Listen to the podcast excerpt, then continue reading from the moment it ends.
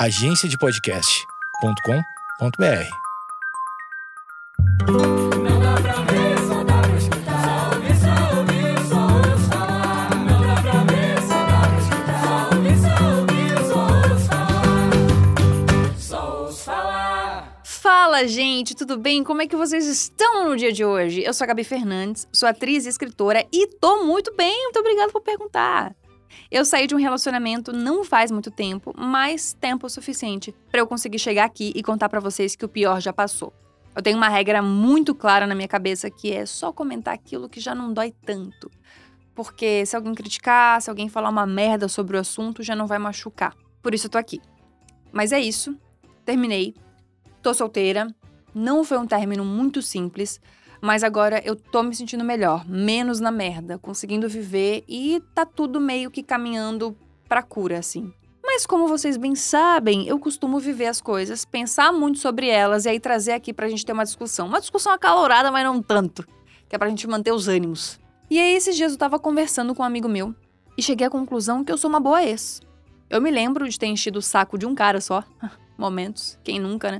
Na vibe de, ai, quero voltar, quero voltar, saca? De resto, super de boa. Deixa a vida me levar, a vida leva eu. Sofrendo, sim, na bosta, idem, mas indo adiante sem tentar me meter muito na vida da pessoa. Claro que no começo você passa pela cagada de querer transformar a pessoa na sua melhor amiga, né? Você curte as paradas, se paga de evoluído. Ai, não quero bloquear, ai, não quero não sei o quê. Até a hora que você fica com ciúme, treta com ele. Sim, eu sei que isso foi muito específico, mas vocês me entenderam. É, então, assim, vai dar merda. No final das contas, é complicado e eu prefiro me afastar. No geral, meu cronograma de término é assim. Eu tento ficar amiga, daí eu desisto porque eu não dou conta e aí eu sumo. Porque quando eu canso de sofrer, eu canso. E aí eu não quero mais saber mesmo. Isso me fez pensar: será que ser uma boa ex é isso? Simplesmente sumir? O que define ser uma boa ex? Porque até tudo bem saber o conceito de ser uma boa namorada. Isso aí a gente até tem pelo menos de acordo com os nossos padrões, né, as nossas vivências. Para os meus, por exemplo, eu me sinto sendo decente, não traindo, tratando a pessoa bem, conseguindo elevar a pessoa para que ela se sinta capaz de fazer coisas, etc. Enfim, tô chutando coisas. Mas cada um tem o seu conceito do que é ser uma boa namorada. Agora, qual seria o conceito de ser um bom ex-namorado ou uma boa ex-namorada? Acho que só sumir é muito raso. Fiquei pensando que ser um bom ex é continuar respeitando o amor que vocês tinham quando ainda não eram ex, sabe? No sentido de conseguir de fato cumprir com as juras de amor feitas quando vocês estavam bem. Que é não falar mal um do outro, não sair por aí xingando, mandando mensagem, falando que tá decepcionado, ou tentando brigar por uma relação que nem existe mais. Às vezes, ser um bom ex é se recolher no silêncio mas não o silêncio de vingança, sabe? E sim o silêncio de aceitação. Bloquear às vezes é uma boa opção para você evitar a mágoa e também evitar ser magoado. Mesmo assim, nunca duvide da capacidade das pessoas de destruírem o pouco afeto que resta. Que elas podem tentar criar uma briga, então assim, só ser ausente. Ser um bom ex é não fazer mais questão de estar certo, sabe? Às vezes é só seguir em paz, assim, querer seguir em paz. Eu demorei muito, assim, para entender que pouco importa a minha postura. Se eu fa. Aí deu um chute na mesa, desculpa. Demorei muito para entender que pouco importa a minha postura. Se eu falo ou se eu não falo mal do ex, se eu saio depois de dois meses com alguém ou depois de dois anos, pouco importa. Cada pessoa vai criar uma imagem de mim de acordo com o que precisa para se afastar de mim. Percebe? Às vezes a gente só consegue esquecer alguém ou se livrar da culpa odiando e culpando o outro. Então, no final das contas, não é mais sobre você, entendeu? É sobre como o outro te pinta para conseguir te superar. Olha que doideira. Salvo relacionamentos abusivos e relacionamentos merdas e tal, eu sempre tive esse problema de demonizar os meus ex. Até que eu entendi que eu só fazia isso para conseguir superar mais rápido. Aí eu parei. Porque não é justo com a minha história. Que é uma mentira, entendeu? Enfim, uma grande brisa.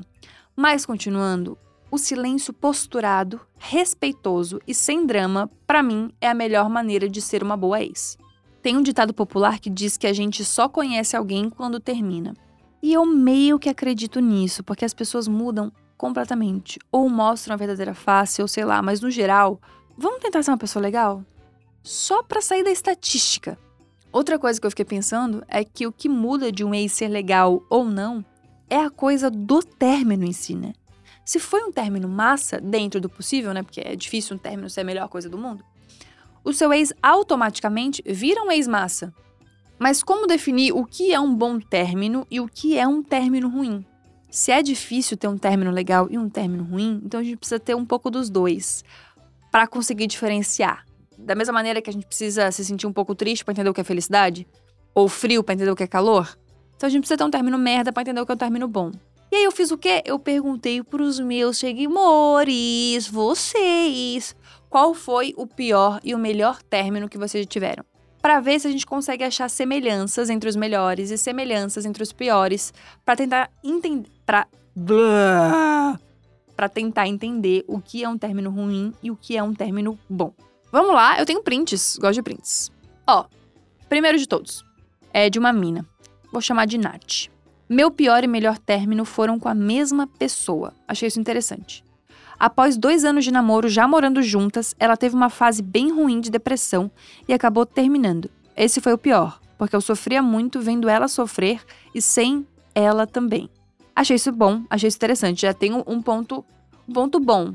O pior término faz a gente se sentir culpado, porque é isso, né? Tipo, ver a pessoa sofrer me dói, então eu tô me sentindo culpado, me sentindo mal.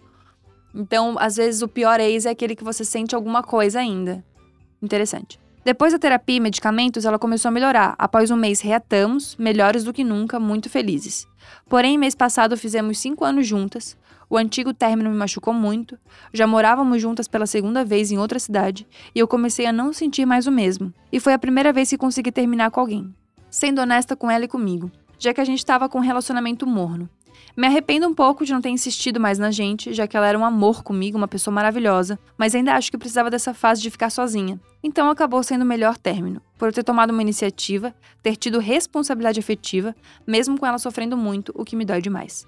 Achei isso legal também, porque basicamente um término bom não é necessariamente um término que todo mundo fica bem, em paz e ninguém sofre.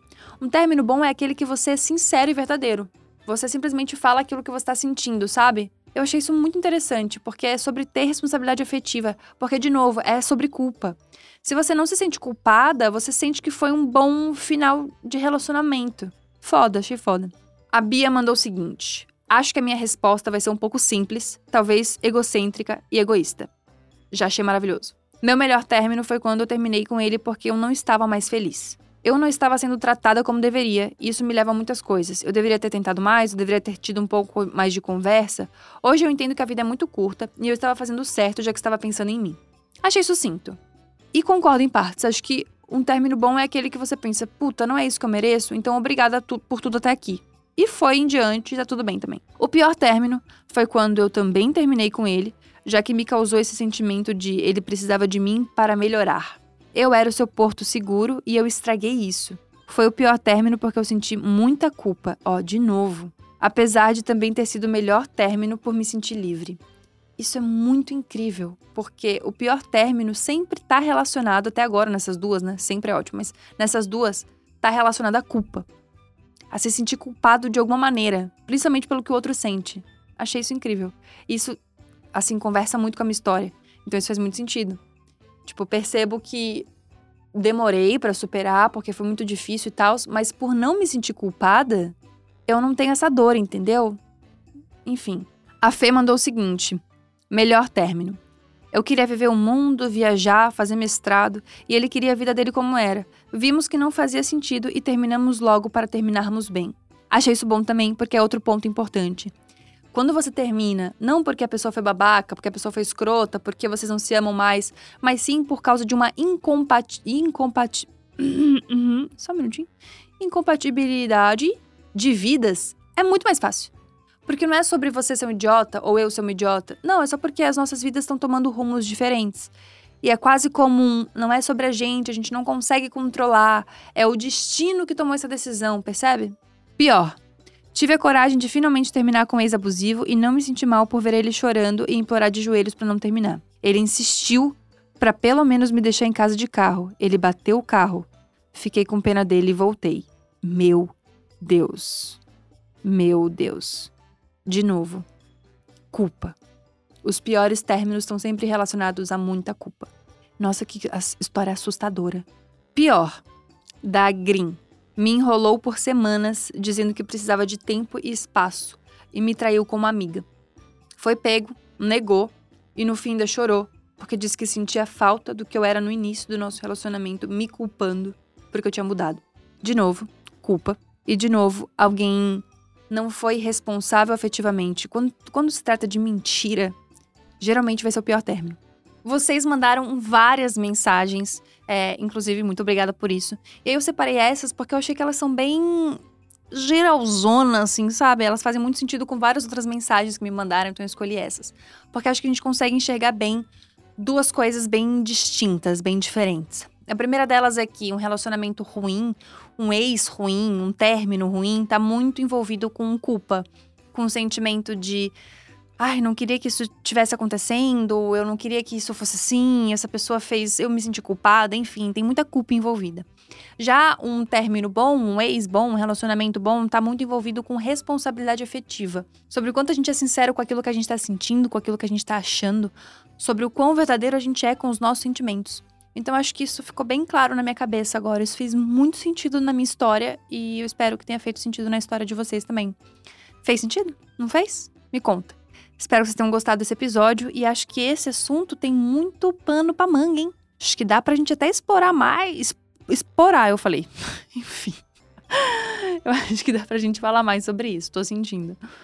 Um beijo grande e até o próximo episódio. Não esquece de compartilhar porque é muito importante pra mim, tá bom? Um beijo, até a próxima. Tchau.